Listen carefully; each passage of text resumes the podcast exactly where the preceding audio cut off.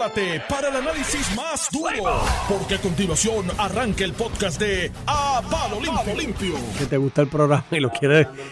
Sí, es que quiere tirar la presentación muchas veces porque le gusta el programa. Es bueno, ¿verdad? La mente maestra es genial. Sí. Este programa es bueno, ¿verdad? El, el de las 8. Sí, el de las 8 es bueno. bueno, bueno, Están escuchando ustedes a Iván Antonio Rivera y Reyes en su A programa. palo limpio, estamos aquí, se acaba el mes hoy. Hoy. Feliz de que se... Oye, me preocupa, ¿no? Va muy rápido esto. Estamos señor. poniendo viejo antes de tiempo. Ya se fueron tres meses de este año. Sí. Ya hay que termina. planificar la despedida de año. No, y que cada vez que se acaba un mes, ¿tú sabes el problema? ¿Cuál es? Que vienen los pagos del otro mes. Que hay que hacerlo. Vuelven otra vez. Mire, y tengo a Ramón Rosario Cortés en la línea telefónica desde un day muy cerca de usted. Saludos, licenciado. Muy buenos días, Normando Iván, a todos los que nos escuchan. Un placer estar aquí vía telefónica porque tengo el field day del nene hoy. Eso es Qué bien. importante y es prioridad. Pero tú vas a correr, los papás los ponen a correr en los field days a veces.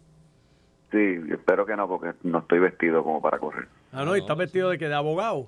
De abogado, hoy me toca ser abogado, tengo vista por la tarde. Muy bien. Pues nada, vamos a ver, hay varios temas que están por ahí. Josué Colón hoy tiró una bomba por aquí por Noti1. Este, 47 tomas ahí irregulares. Hay también, eh, nada, Rodríguez Bebe con su proyecto. ¿Ah? ¿Te sorprendió que en un sitio donde destruyen un mangle hayan tomas ilegales de energía? No, no, no, no, no, no, no. Lo que me sorprende es que hay 47 estructuras, por lo menos, mínimo, que están conectadas ilegalmente. 47. Sí, esa historia de, de ese barrio viene de tiempo. Digo, hay una investigación criminal ahí, dijo Domingo Manoli, que va... Que, qué bueno que el Departamento de Justicia le va Sí. a meter caña a esto, porque Sí. desde el 2019 se le envió a Wanda Vázquez, tú sabes. Llega un punto que, llega un punto que pues, por, por lo menos mirarlo, ¿verdad? Sí, pero era que a Wanda Vázquez no le gustaba. ¿Tú no te acuerdas el mensaje aquel de texto que salió entre, entre Wanda y, y Llamaste, el de que estaba en Hacienda? Que él No, se lo no, no. envió, le refirió algo y ella le dijo, pero no me refieras cosas, porque es que tengo que investigar y, y pues cuando investigo, pues no sé, no me gusta tanto. Era algo así que ella le contestó. No me envíes cosas para investigar. Así que, digo, eh, está complicado, ¿viste? Porque a menos que tú tengas la foto del tipo con la cegueta cortando el mangle, está medio complicado. No, no, y, y debe haber un problema de prescripción también. Esto empezó en el 2015. Pero mirar desde el punto de vista legal, creo que es importante, además de que el Departamento de Justicia, y by the way, no solamente el Departamento de Justicia, cualquier ciudadano y hasta el municipio tienen un vehículo legal bajo la ley de permiso para tú paralizar eh, cuando se está haciendo un uso sin permiso, ¿verdad? Y aquí evidentemente, además del Bueno, permiso de construcción, hay un uso que no se puede, que es residencial. Aquí todo el mundo, Ramón, aquí todo el mundo miró para el otro lado. Esto lleva desde el 2015 y lleva un montón de tiempo y, eh, y todo el mundo lo vio. Esto pasó bajo el ojo de todo el mundo y todo el mundo lo sabía. Y no, nunca Y se la- ha hecho nada. Y la hipocresía va desde el gobierno, el municipio, hasta los que están protestando. Te exhorto a todo el mundo que lea la columna de Alex Delgado en Metro hoy, que está hablando de cómo es la diferencia, que en Rincón todo el mundo gritó. Todo el mundo gritó, fue allí, protestó. Por una piscina, por una piscina. Por una piscina, una piscina dentro de un sitio privado. Aquí Ujú. destruyeron un mangle y tú has visto a Eliezer Molina allí haciendo un revuelo. Oye, Eliezer no ha acampado allí. ¿verdad?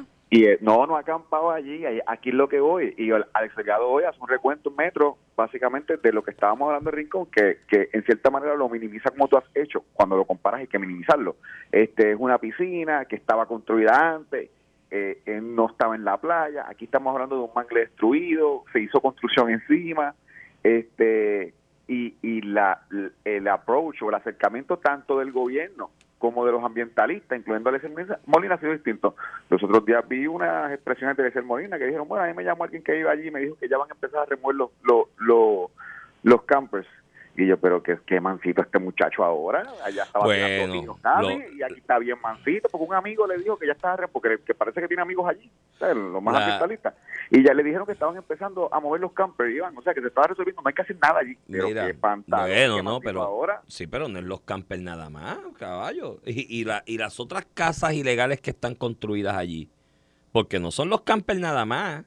Y lo menos y el menor impacto ambiental allí es el de los campers, porque los campers a la larga es un predio terreno con unas vallitas de plástico que los dividen. Hay unos muelles allí que no sé quién los hizo y qué sé yo en la foto que salen en la foto y demás. Y tienen pozos sépticos, esas áreas ahí según las dividieron, sellados y demás. El impacto ambiental grande son las otras casas que están en ese sector, que los pozos sépticos los hacen transversal con separación entre los bloques para que liqueen y no tener que vaciarlo y eso va a caer al mal. ¿Y eso qué van a hacer con eso? ¿Y qué van a hacer con los que están ahora mismo empezando a construir en el área de la reserva? Porque eso es otra cosa también. Los campers están fuera del área de la reserva. Ahí hay gente que está empezando construcciones en el área de la reserva. ¿Y por qué él es el Molina y los de Victoria Ciudadana no se amarran allí? Yo te voy a decir por qué. Porque todo el mundo en Salinas sabe que aquello es el barrio más caliente de toda Salinas. Y allí hay que tener babilla para meter mano con aquella gente. Eso es lo que pasa. Y es sencillo. Entonces, ah, se van los campers y el resto. ¿Qué van a hacer con el resto? ¿Los van a sacar? Las casas que están construidas allí de manera ilegal, ¿las van a sacar también? ¿No? Iván, todo es una hipocresía. Mira, cuando yo veo lo que está pasando en Salinas, que no debería ocurrir. Y mi punto es, esto no es un problema de Salinas, es un problema de todo Puerto Rico y no solamente de las playas y la construcción. Es que nosotros nos hemos acostumbrado a que nos cogemos la justicia por las manos y no seguimos nada. Aquí esta jurisdicción es la que tú, si tú sacas permiso, te echaban por todos lados para que no darte permiso. Y si no lo sacas, nadie te hace nada. Lo mismo que cuando el Molina hace una protesta, destruye propiedad pública, privada, o los que están con él destruyen propiedad pública y privada, cuando bloquea el acceso de las personas. Eso es algo ilegal que tú no puedes hacer, pero igual que hicieron en Salinas, ellos también lo hacen para protestar, violentan la ley. Y no es solamente un asunto de Salinas, Iván Aquí todo Puerto Rico está así. Váyanse a la palguera y vean las casas en los mangles construidos con pilotes. Eso ni tiene permiso ni tiene totalidad. No, hay, unas personas importantes en la política e importantes en los sectores económicos y profesionales que tienen casas allí. Esa es la verdad. Y nadie los toca. Y si te vas alrededor de toda la isla y tú has... Se trató hasta legislar en la palguera para darle título y hacer algo ilegal, que es otorgarle permiso. Y entonces para allá miramos para el lado pero en Rincón gritamos mucho porque había un Pierluisi en, en, esa casa. Esa es la verdad. no, allí allí gritaron porque hubo un gallo que en la derrama que se aprobó por la Junta de Condóminos para reconstruir, porque tampoco era hacer una estructura nueva, era reconstruir la piscina que estaba allí desde tiempo, que se fastidió con el huracán y qué sé yo qué. Cuando aprobaron la derrama, la friolera era de 10.200 y pico de pesos por por, por condomino que tenían que pagar de la derrama. Y hubo uno que no la quería pagar. Y, y, objetó y protestó y cuando vio que tenía el agua hasta el cuello en el en el en, en Daco y en las querellas que había presentado buscaron a Eliezer Molina para que protestara en contra de la piscina y los de Victoria Ciudadana vieron a Eliezer y dijeron, eh, espérate, no lo dejes solo que ese es el nicho de nosotros, esa es la vaquita nuestra de ordeñar y que la cuestión ambiental y se metieron todos allí, eso fue lo que pasó en Rincón. Ahora, ¿por qué no se van por el resto de la isla y hacen un inventario de todas las propiedades que están construidas sin permiso en este país? Entonces la pregunta es, Ramón, ¿todas esas que están construidas sin permiso las vamos a demoler? Esa es la pregunta que yo, que yo hago. Y si el reclamo de ellos es que el pueblo de Puerto Rico tiene que tener acceso a todas las playas, ¿qué hacemos con Palma donde Nogales tiene propiedades? Porque en Palma hay un control de acceso, tú sabes. Entonces llega el punto, Iván, que a lo que voy es que al final del día escogemos los temas particulares porque es una cuestión política, de enviar un mensaje político, de coger exposición. En Salinas no me meto porque tengo amigos, en Rincón formo el revolú por las tortuguitas. Este, ¿Me entiendes lo que te quiero decir? es un punto, bueno, yo espero que hoy, después que hablemos esto, Eliezer lo escuche y vaya mañana y monte un campamento allí en el barrio este, en Salinas, a ver si se atreven por el camino del indio, porque no se va a atrever. Me dicen que aquello es mi hermano de décadas, de décadas, que allí hubo siete puntos de droga en una ocasión, me comentan. Además, ahora cuando remuevan los campelesos, porque esta es otra cosa también, ¿qué, qué va a hacer el gobierno en cuanto se, se, se movilicen esos o se haga lo que se vaya a hacer allí para proteger de la entrada de drogas ilegales por allí? Porque me dicen que por esa esquina, caballo, para los 80, 70, antes que empezar el proceso ese de gente a construir ahí, con permiso, sin permiso, eso lo evidenciarán cada cual en el proceso. Me dicen que por ahí eso era, mi hermano, el toll gate de la droga que venía del área del, área norte de Sudamérica o de la parte de arriba de Sudamérica, entraba por ahí, que ahora no entran porque hay gente allí todo el tiempo con la cuestión de los campers y cuando más que menos, cuando eso se vaya, van a dejar aquello solo por allí para que sea de nuevo el toll gate de la droga. Aquí, aquí, son cosas que nadie analiza y nadie quiere. Esto pasó mágicamente. O sea, es que, es que a mí lo que me, lo que me encocora de este tema es que mágicamente nacieron unos campers allí. Y el trasto histórico de eso, brother. Y todas esas casas son desde los 80, 70 y pico, 80, 90. Y nadie vio nada. Lo, yo estoy seguro que la alcaldesa, y no tan solo la alcaldesa, para no limitarlo a ella, los que estaban antes que ella, de alcaldes o de alcaldesas en, en Salinas, todos fueron allí a hacer campaña, brother. Todos fueron allí a hacer campaña. Hicieron cabalgatas, lo más seguro, así en el caballo y con la música de fondo. Y aquí está la candidata, el candidato tal, y dieron mano. Y vieron todo eso y miraron para el otro lado. Tú sabes. la. Mira, Iván, breaking news que el amigo Héctor Vázquez Muñiz acaba de poner en Twitter eh, a Gabriel García, la Federación Internacional de Voleibol le dio permiso para jugar con el equipo de Estados Unidos. La Federación de Puerto Rico se había opuesto a ese permiso. Muchacho, muchacho talentosísimo, posiblemente el mejor jugador de voleibol que tiene Puerto Rico, decidió jugar con el equipo de Estados Unidos para tener opción a medallas en el comité, ¿verdad? En los Juegos Olímpicos que, que Puerto Rico no llega por una cuestión, ¿verdad? de- del, del equipo. Y había decidido, como muchas personas que nacieron en los estados deciden jugar con Puerto Rico, lo hizo al revés. Quiso jugar con Estados Unidos y la Federación de aquí de Voleibol se opuso para que jugara donde él quería jugar. Mira qué pantalones. Anyway, pero él, pues, él eh, nunca había jugado por Puerto Rico, por la selección de Puerto Rico. creo que no en comité olímpico, pero cumplía con la regla de los ciclos. Y yo eh, en, en derecho deportivo no, no, no conozco, Iván, no conozco Mm. mucho. Este, pero la realidad es que pues él apeló porque la federación de aquí, o a lo que voy, Iván, si yo yo yo controlo la federación de aquí.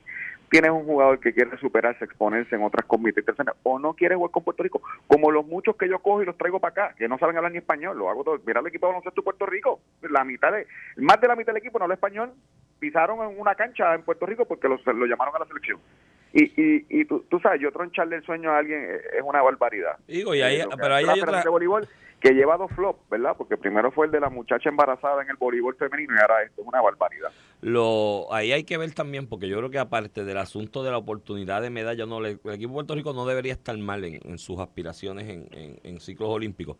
Eh, lo que me dicen es que las condiciones en que estaban entrenando y practicando eran bastante deplorables. No tenían ni agua, Iván. Exacto. Un reportaje, no le tenían botellas de agua. O sea, el candungo de agua no le tenían ni eso en las prácticas. Y eso, eso sí que está fuerte, mi hermano. Tú, un atleta de alto Pero- rendimiento como ese, ve esas condiciones, mira para el lado y allá en la selección de Estados Unidos, en las prácticas te tienen hasta cestitas de frutas ahí picaditas. para- Iván, y tú eres ciudadano americano y decides que quieres jugar de Estados Unidos. ¿Por qué eh, la Federación de Puerto Rico tiene que hacer la vida imposible para algo que quiera hacer una persona? ¿Me entiendes lo Sí, que te sí? Al final sí, del día, ¿qué tú vas a hacer? ¿Obligarlo a jugar en un equipo donde no quieres jugar? No, no va a jugar. La locura. ¿Qué No va a jugar? No va a jugar, no va a jugar. Sí, sí, aquí en- eh, eso ha pasado, ha pasado en otras disciplinas también, ha pasado en baloncesto y demás. Aquí hay un muchacho que juega, no sé si está jugando Superior Nacional aún, este Cleon Penn, que es de natural de Islas Vírgenes Británico, pero nació en Fajardo. Entonces, pues ahí hubo esa controversia también. Iván y- Romero, Romero el cubano, de baloncesto. Ah, pero ese es naturalizado, ese desertó. Por, natura, por eso naturalizado, pero, o sea, eh, ¿me entiendes lo que te quiero decir? Imagínate que Cuba forma un de- No, es que creo que, olvídate lo que diga el deporte y la regla. Desde el punto de vista de, de- de cómo tú promocionas el deporte y lo incentivas, creo que es un, horrible, un mensaje horrible lo que tú estás Sí, enviando. sí. "Ay, no quiero jugar conmigo, pero no quiero que juegue con el otro. Hombre, no.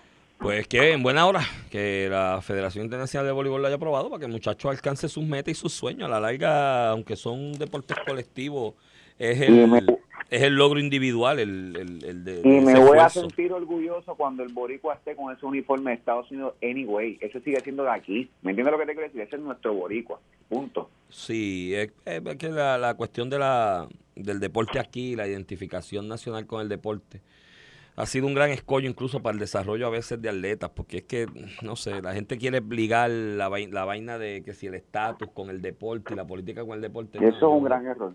Yo, para mí, el esfuerzo individual de, de, de cada uno de esos muchachos que son atletas, mi hermano, tiene un precio incalculable. Y que Pero mira- juegue donde mejor se sienta y donde mejor las condiciones. ¿Tú no te acuerdas el Team Rubio, este muchacho Strongman, que, que es de madre. Puerto Rico? Bueno, tan, tan, orgulloso de, su, de su ascendencia boricua que tiene un, un tatuaje de una bandera de Puerto Rico en un brazo. En un momento determinado tuvo que tomar una determinación para ese clásico mundial de béisbol de si jugaba con Puerto Rico y se, y se buscaba una candela con los que mueven el billete de Major League, pues, en, en un proceso que él estaba de buscar contrato, porque él no tenía ni contrato. Ese año, pues él jugó por Estados Unidos, pues dijo yo, me imagino, yo no, no, no, no es que lo haya hablado con él. Pero yo me imagino que en el raciocinio dijo, Estados Unidos me está pidiendo, estos son los que mueven el billete en Major League.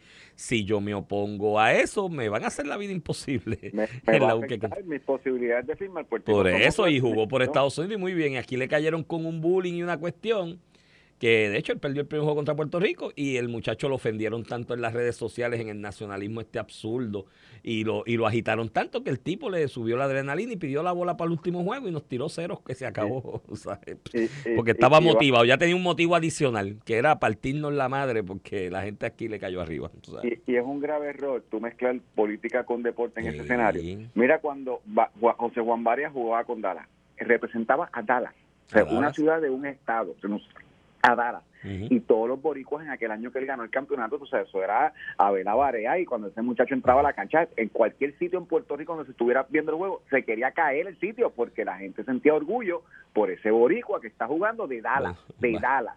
Barea, yo recuerdo los titulares que decían José Juan Barea y los Mavericks Dallas ganan. el-".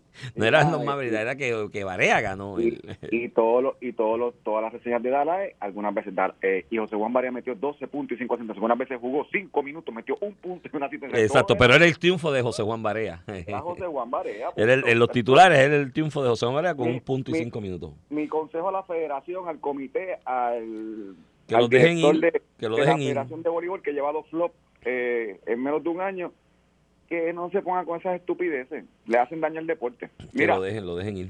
Iván, te quiero poner un tema, el de el, el asunto este de Trujillo Alto, que ayer lo discutimos, hoy sale el nuevo día un reportaje que cuando yo veo esta ciudad te las voy a leer, Iván, y voy a dejar que tú hables. Yo ni voy a hablar.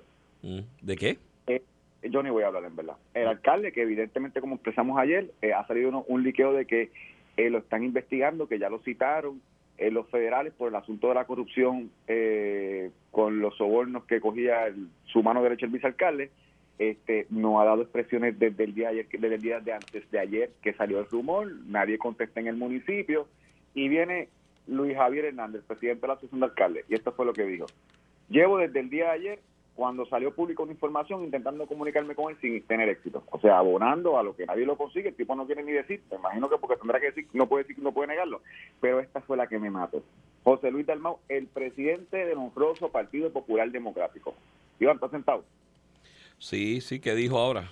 Cuando hay un rumor, es incómodo preguntarle a alguien si lo van a arrestar o no. ¿Cómo es? Eh, pero déjame No, terminar. no, no, no, Pero, estás ah, no, vacilando. no. Siéntate ahí, escucha. Cuando hay un rumor es incómodo preguntarle a alguien si lo van a arrestar o no. Tengo maneras de indagar por información sin llamarlo directamente. No voy a llamar a un alcalde cuando no hay nada concreto. Mira qué clase de líder, brother, qué clase de líder. Yo no tengo que llamarlo a él porque yo me puedo, yo me puedo entrar indirectamente y no hay nada concreto. O sea, no puede ni preguntarle a un alcalde de su partido, el partido que preside, si lo están investigando los federales porque es incómodo. El presidente de un partido dice que es incómodo llamarlo para preguntarle si se metió en un problema o se está jugando el chavo. Mira qué pantalones, qué clase de líder tienes tú en el Partido Popular. Con eso te dejo. Mira, yo, bueno, yo mi análisis lo hice sobre esto ayer y de cómo eso eh, tiñe de alguna manera de un aspecto negativo y una imagen negativa a la colectividad, al Partido Popular Democrático. Yo puedo entender que al presidente de la colectividad se quiera mantener al margen de ello, pero él tiene que mandar al secretario a resolver eso. Eso es función del secretario, Ramón. Y el presidente tiene que darle instrucciones No tiene específicas. que llamarlo, lo puede hacer indirectamente, Iván, y es incómodo preguntarle si lo van Pero a es arrestar que tiene-. Esto, esto, mira, esto yo lo he visto en, en partidos, bueno, lo vi en el Partido Popular Democrático aquí cuando hubo pres- eh, secretarios de partido que tenían los, y presidentes de partido que tenían los bodrogos para ellos. Eh, la época aquella de, de Sila María Calderón como presidente del partido y el amigo Ferdinand Mercado como secretario del partido, aquí no tan solo alcaldes, eh, candidatos o aspirantes a distritos, alcaldías, en procesos eh, primaristas o preprimarias, que se hacían señalamientos y esas personas los llamaban al partido y allí se sentaba Ferdinand, creo que el amigo eh, Quiñones Altao era el subsecretario, sentaban la gente allí y decían, ven acá, ¿qué hay con esto? Y se les confrontaba y a base de esa conversación en la confrontación la persona podía presentar evidencia y demostrar que la información era falsa o el rumor era falso o era infundado. Pero esto, o, o- o- o podía dejar duda y si dejaba duda, tú sabes lo que le pasaba. Pues, mi hermano no iba, no va, no vas a estar. eh, certificado o calificado como candidato para la época de Toñito Cruz también como secretario del PPD, que Aníbal era presidente, con Yossi de secretario del PPD y Aníbal de presidente. Eso se maneja así. obviamente yo no le, pido al presidente que vaya directamente, pero se supone que hay un secretario de partido que tiene que hacer esas cosas porque la función principal de un secretario de partido, dentro de otras que tiene, es mantener incólume, íntegra, la imagen de la colectividad ante el electorado futuro que vas a recabar. ¿Tú sabes? Entonces, aquí ayer él dijo que no, el secretario de esto, entonces el presidente dice que ser incómodo, pues, pues ya le instrucción al secretario que lo haga él y darle esa encomienda y que cite al gallo. Y si no me contesta, empiezo a enviarle las advertencias que sean pertinentes conforme al reglamento. Aquí todos los partidos del mundo eh, eh, importantes y más los, de mucho tiempo, ¿no? Los históricos, que si el PRI, el PSOE en España, el PP en España, eh, otros partidos de Alemania, que ahora el gobierno, que es un partido histórico de ciento y pico de años, todos esos partidos han enfrentado crisis de corrupción o señalamientos de corrupción o posibilidad de actos de corrupción dentro de miembros del mismo, ya sea a nivel municipal, ya sea a nivel regional, ya sea a nivel legislativo. Y se, o administrativo de gente que son ministros o funcionarios de gobierno, secretarios de gobierno, que hacen, se hacen señalamientos y el, y, el secretario del partido, por instrucciones del presidente de ordinario, se encarga de llamar a esos gallitos uno a uno y decirle, siéntate aquí y resolver y tratar de aguantar el daño a la imagen de la colectividad. Entonces aquí es, ¿no? Pues entonces, pues despréndete de, de los alcaldes entonces y que cada cual haga su kiosco como quiera y que son al margen del partido. Porque si no vas a controlar la, el daño que se le puede provocar a la imagen partido, pues entonces, ¿para qué diablo estás ahí? ¿Para llenar papelito? y ir a, y coger un papelito del municipio tal y decir, reorganicé la unidad 74 del barrio Montones de qué sé yo de qué pueblo de municipio. Y el presidente, y ponen los nombres y los apuntas en un papel. Eso lo hace el nene mío. Yo se lo doy, le toma, Paul, búscate allí cuatro nombres y ponlo en el papel como que son el, el comité del PPD en esa unidad. Y ya, porque eso no se trata solamente de eso, el dirigir un partido. La verdad que, bueno, y yo no sé, y entonces Digo, eso le trae un problema a ustedes también los penepos, ¿oíste?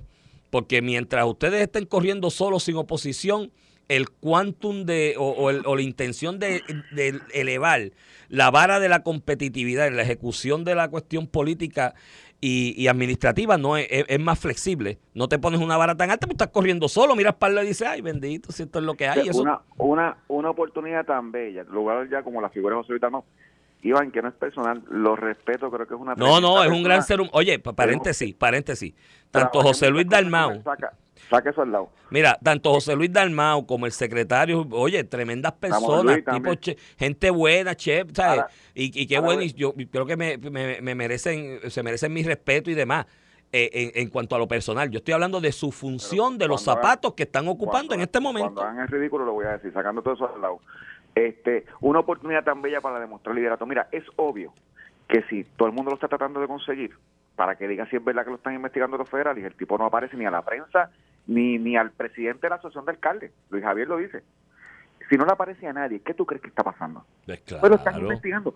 Una oportunidad bella para demostrar contraste, si tú quieres demostrar contraste y fortaleza contra la corrupción, o demostrar liderato. Eh, eh, es evidente que José Luis Dalmau, y yo hablo con amigos míos populares, no tiene los dotes de liderato, de, del caudillo, o sea, no, no lo tiene, punto, no lo tiene, eso es uh políticos, no lo tiene, no es el líder fuerte. Mira, no lo tiene. En lo político, en, más allá de lo administrativo, Ramón, en lo político, en lo político, yo llamo al presidente de mi partido en Trujillo Alto, no al, no al alcalde, no al alcalde, al presidente de mi partido en Trujillo Alto, lo llamo cinco, seis veces, no me contesta, yo convoco al comité municipal como presidente del partido, yo convoco al comité municipal. O mando un tiro de liderato, Iván, porque es evidente que todo apunta a que lo están investigando y el hombre no se lo puede negar a nadie. Entonces, eh, eh, lo llamado todo el mundo y nadie lo consigue. Entonces, tienes una oportunidad bella para demostrar liderato, porque lo que se está cuestionando es el liderato. De hecho, y Tatito Hernández todos los días hace lo que sea para demostrar que tú no, tú no eres líder en el Partido Popular todos los días. Tienes una oportunidad bella tú eh, actúa fuerte porque evidentemente lo están investigando los federales y el tipo no contesta, no da ni expresiones, pues tú puedes...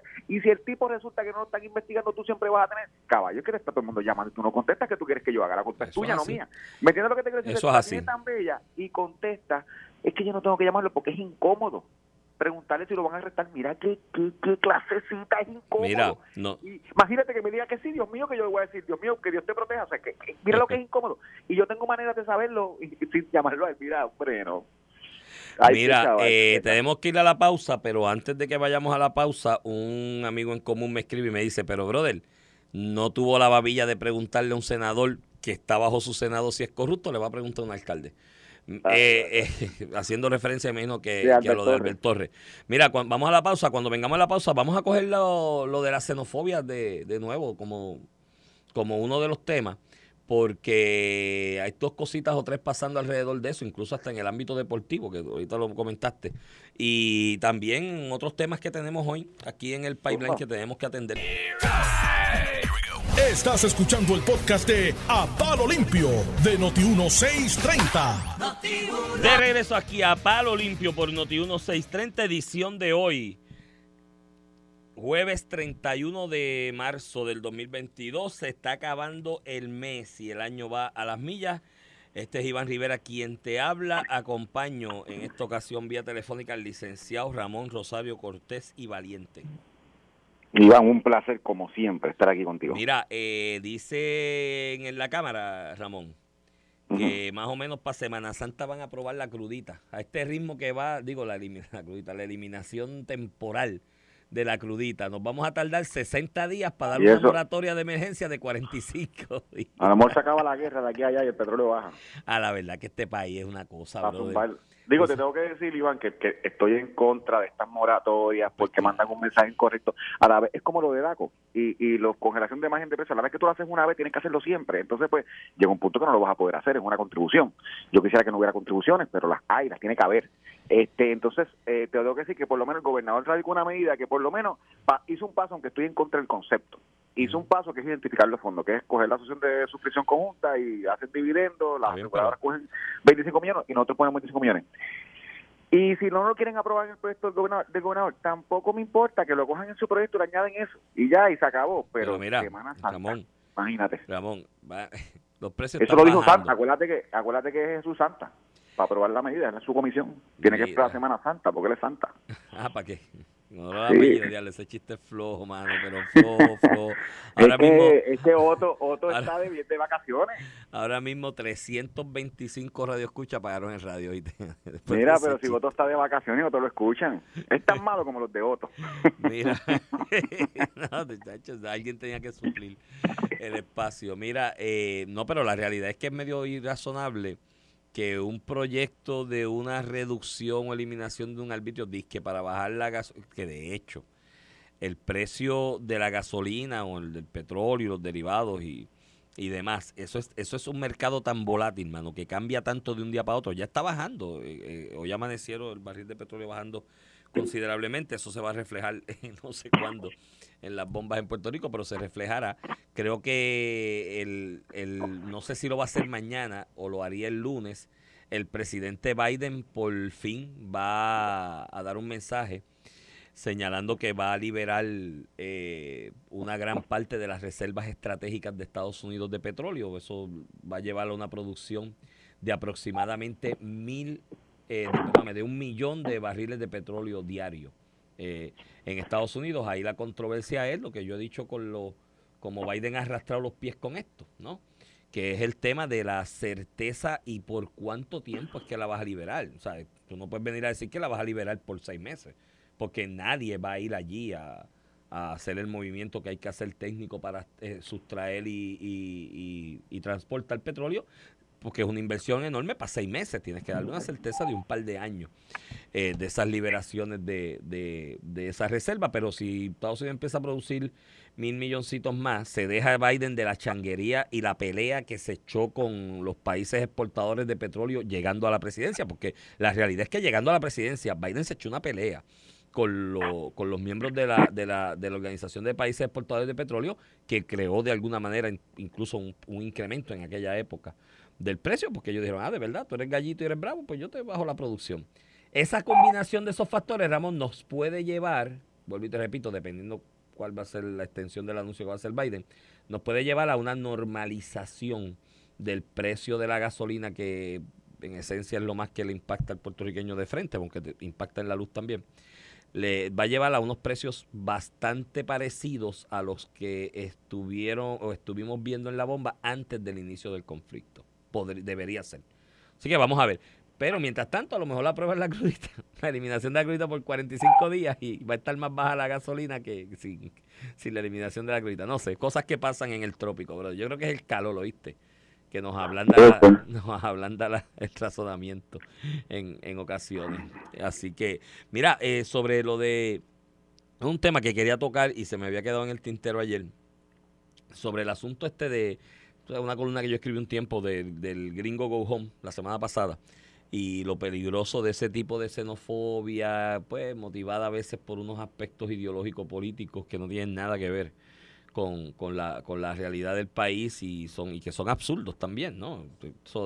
que venga a invertir, vete porque eres gringo. Y si vienes a invertir, invertir y, que, tú sabes mi filosofía en cuanto a esto, que el que tenga cinco pesos en el bolsillo para gastar en Puerto Rico es bienvenido y si para gastar esos cinco pesos tengo que decirle, te voy a dar un, una, una, un trato preferencial contributivo para que gaste de, en vez de 5 o 7, pues te los doy también. Tú sabes, ven y gasta los 7 pesos y a ver si se mueve la economía. Pero entonces, como esto es un mundo lleno de contradicciones y de dialéctica, eh, leí una noticia hace dos días del subsecretario de Estado para Asuntos de Asuntos Exteriores, algo así, o no sé el nombre que le pusieron ahora, de que va a hablar con el gobierno de Biden, el Departamento de Estado Federal, para traer de 10 mil a 15 mil ucranianos. Y yo, pero espérate, espérate, espérate. No, entonces gente de los que dice gringo go home, aplaudiendo la iniciativa. Y dice, ay, qué bueno que van a traer 10 mil. Pero ven acá, tú sabes, tú, ¿cómo, es, ¿cómo es la vaina de esto? El que viene con chavo y que va a venir a invertir y que viene con dinero, no lo quiero aquí porque es extranjero y eso es gentrificación pero quiero traer a refugiados que en su condición económica actual, Ramón, vendrían con una mano adelante y una atrás y se, de alguna manera serían una carga eh, para el Estado en el aspecto de que hay que proveerle vivienda, buscarle o sección 8 o algún incentivo o, subsidio al respecto, programa de alimentación mientras se van ubicando y van consiguiendo trabajo. No sé, yo digo, pero ven acá, una cosa así, una no, me perdí en ese en, esa, en esa filosofía aquí, Ramón. Estoy, estoy perdido, no, estoy confundido con, lo, con las huestes. Estás tan confundido como yo con las expresiones de Dalmau. ¿Qué te puedo decir? No, sé, este, como, como tú lo ves, ¿es contradictorio, no es contradictorio o es que el gringo go home guarda otra cosa detrás? Sí, tú, sabes que estos son mensajes políticos, Iván, y, obviamente crear una percepción de que el puertorriqueño está en contra. Y fíjate que en este momento histórico lo han enfocado en el gringo. O sea, nadie se atreve a decir dominicano cobujón, venezolano cobujón. Sí, pero lo dicen por dentro. Sí, lo, sienten y, y, hay mucha gente que actúa en su, en su actuación, ¿verdad? El discrimen real. El de gringo go no es un discrimen real, es un mensaje político. Eh, es evidente que han perdido la mayoría. Digo, aquí nunca ha habido una apatía con, con, con el conciudadano estadounidense, el que le dicen gringo, eh, despectivamente. Pero en este momento histórico, Iván, se utiliza como, como lanza política para un ideal eh, de izquierda o independentista que no tiene la mayoría del pueblo de Puerto Rico. Y pasa con otros temas también. Pasa con el tema del ambiente, pasa con el tema de, la violencia de género. Cogen un tema particular para crear el caos y extrapolarlo ellos versus nosotros. Y, y, y mira, yo leí un reportaje este Guille, este Víctor Alicea, el, artista. Sí, Víctor Alicea. Que lo quieren sacar de la casa, porque vive allí en Santurce, un apartamento allí ubicado en Santurce. Pero no lo quieren no lo quieren sacar de la casa, es que le están haciendo una oferta. Contra Iván, mírate el reportaje y después tú me dices lo que tú quieras. El, la línea de reportaje era que un americano, un de estos gringos, le ofreció 500 mil pesos por su apartamento, lo quieren sacar de Santurce. No, hombre, no. ¿De verdad? Ah, este es el reportaje. De 500, era una, 500 mil 500 mil por, por, un apartamento en Santurce, sí, Donde vive, visto que yo sé dónde, sabes dónde es. Tú sabes sí, sí, porque él pasea a los perros por allí. Eh, Pero, digo, pero mira que... que, que Mi consejo es que lo venda y se compre donde otra quiera. No, no, no. Eh, pero nadie lo está sacando, que no vende el apartamento y se quede ahí. Mira. Cinco años valdrá 100 mil pesos. Si él, si él le ofrecieron 500 mil en aquel sector y edificio por el apartamento, que me dé el número el gringo para yo llamarlo, que me dé un poquito más por el mío. ¡Ay, ve! ¡Ah! Mi hermano, le arranco la mano, ¿viste? Le arranco la mano al, al, al, pero al tú entiendes cómo se utilizan los mensajes para ponernos ellos contra nosotros. No te está tratando de sacar la casa, te está tratando de comprar la casa. Dile que no, dile que sí, no, pasa nada. Como si yo le quise, yo, yo traté de comprar una oficina también allí los otros días, tú sabes. Eh, y Pepe, no la compré porque no me dejaron, tú sabes, Pepe. Eso no quiere decir que yo estoy tratando de sacar a la gente. Es una barbaridad, Iván. Es sí, una ese mensaje, y ahí te lo engancho también con la sanción de la que la flamante Liga de Béisbol Profesional de Puerto Rico le impuso a Tom Axon nuevo, bueno, lo suspendieron de apoderado por dos años y cinco mil dólares de multa eh, por unas expresiones que hizo sobre las condiciones del, del, del parque del estadio Irán Bison, que es donde juegan los cangrejeros de ordinario, que no están, déjame ver cómo te lo pongo, quizás él exageró un poco hiperbolizó en la caracterización, pero hay una realidad en el Irán Bison, Ramón. Hay unos trabajos que hay que hacer en el terreno. Creo que son mínimos y se pueden hacer con una inversión mínima eh, de, dinero y eso hay que hacerlo.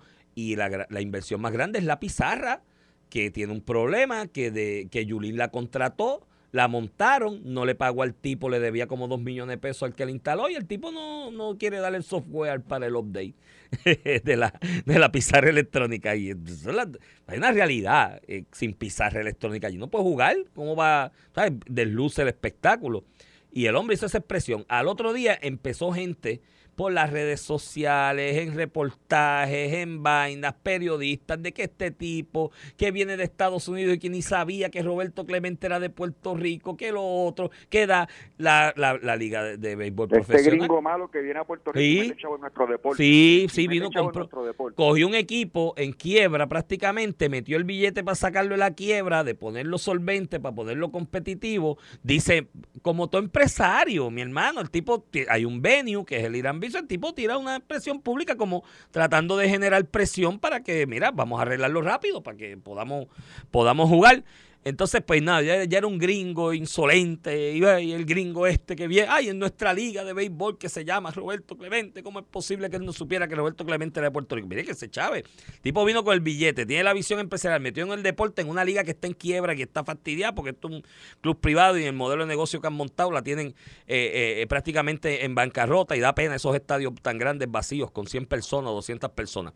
Entonces mete y como se creó toda esa conmoción del gringo, al otro día viene y dispara de la baqueta a la Junta, lo censura y Antiel suspendió dos años. Entonces viene y pone un comunicado larguísimo que tiene como tres páginas. Y yo dije, Dios mío, pero comunicado tan largo para explicar esto, es que la constitución de la Liga de Béisbol, porque la constitución es sagrada, de la Liga de Béisbol Profesional de Puerto Rico, dice que esta va y esta expresión, no hay libertad de expresión en esa constitución, y usted es censurable, dos años suspendiendo. Esa misma, esa misma constitución de esa Liga de Béisbol Profesional de Puerto Rico dice que los apoderados y coapoderados tienen que demostrar, y la Junta tiene que corroborar la solvencia económica de los apoderados. Si sacaste al gringo, que era el que tenía el billete, dejas ahora a Lino Rivera de apoderado, que era el otro coapoderado que se había aprobado, porque es el que sabe béisbol más, ¿no? El, el, el, inversor este Axon, pues sabe, tiene el billete y a lo mejor el know-how de negocio, pero la parte técnica está Lino Rivera. ¿Y quién verificó la solvencia económica de Lino? Porque hasta donde yo sepa, Lino no es que tenga un dineral guardado para sostener ahora ese equipo. ¿Y qué van a hacer? ¿Me entiendes? ¿Cómo se va a sostener el equipo? La constitución era buena para una cosa, pero para de, eh, corroborar solvencia económica de quien se va a quedar de apoderado, la constitución no es buena. Y es un acto, y esto fue un acto reaccionario, Ramón, de la Liga de Béisbol Profesional de Puerto Rico. Fue un acto reaccionario a unas expresiones de que un americano vino aquí a apoderarse de un equipo. Cayó en el jueguito de los gringos, sí. sin lugar a dudas. Meri, quiero tocar tres temitas que te los voy a decir rápido, coger que tú quieras, porque de estas cosas que uno hoy leí el periódico y te tengo que decir que todo era, me subió la presión un poco. Mira, una noticia en vocero que hablan, la noticia que es maravillosa, yo no sé cómo lo habíamos dicho antes, de que a partir de verano de este año vamos a tener malvete electrónico. Usted en vez de tener que ir a la gasolinera, al banco, a la colecturía, etcétera, etcétera, usted lo va a poder sacar como renueva la licencia hoy. Pues la noticia es los centros de inspección se oponen y están bien preocupados porque van a perder su negocio. Pero mira qué pantalón, o sea, perdóname. El centro, se hizo, el centro de inspección se hizo porque estaba fuerte tú pedirle al gobierno que tuviera em, eh, mecanismos de, inspección este, de inspección en toda la isla. Y entonces, pues ahí además se le dio la facultad de, de además de inspeccionar el carro, de vender los malbetes. Pero no era para hacerle un negocio a ellos, era para hacerle más fácil al ciudadano conseguir su malvete, porque además de los bancos y la colecturía lo podía conseguir en el centro de inspección. Pues ahora los dueños de centro de inspección están preocupados con que sea digital porque no le van a comprar el malvete a ellos, lo van a comprar digital desde su casa a la gente. Entonces eso no puede ser así, porque es que el centro de inspección, el gobierno está diseñado para mantener unos sectores, no para hacerle fácil la vida a la gente, cuando lo que lo que cree, lo que por lo que se creó el centro de inspección era para hacerle más fácil la vida a la gente. Entonces, cosas que yo digo, en verdad esta gente tiene pantano en decir que le voy a hacer la vida más fácil a los ciudadanos y yo eso está mal y me voy a oponer porque me dejan de comprar el malvete a mí. Este, este es un para mantenerlo. Pero Ramón, hasta donde yo he visto ¿no? Y yo he tenido que inspeccionar carros desde que me acuerdo. Hasta donde yo he visto el lugar donde se realiza la inspección y se establece un centro de inspección, no es que viva exclusivamente de la inspección. No, usualmente es una gasolinera. Es una gasolinera, un taller de mecánica, un taller de otra cosa. es un negocio aparte que monta una persona dentro de esto. Por eso, pero... el, negocio principal es inspeccionar los carros, pero le tiraron hace unos años, para hacer la vida a los ciudadanos, le tiraron, mira, vende tú también malvete. Y yo los he comprado en la gasolinera. Sí, este, sí, yo los compro en la gasolinera. Que yo lo haga digital para que la gente lo haga de su teléfono y tenga su malvete, me preocupa, no porque es inseguro, no porque pueden robar chavo, no, no, me preocupa porque son mis ingresos. Y yo, pero ven acá, pero, ¿de cuándo acá el gobierno tiene que mantener un mono, o sea, un negocio? Bueno, pero mira los de... Mira, mira los yerberos, los del cannabis los del cannabis. El gobierno, el gobierno le establece el kiosco porque eso lo establece prácticamente el gobierno con una reglamentación.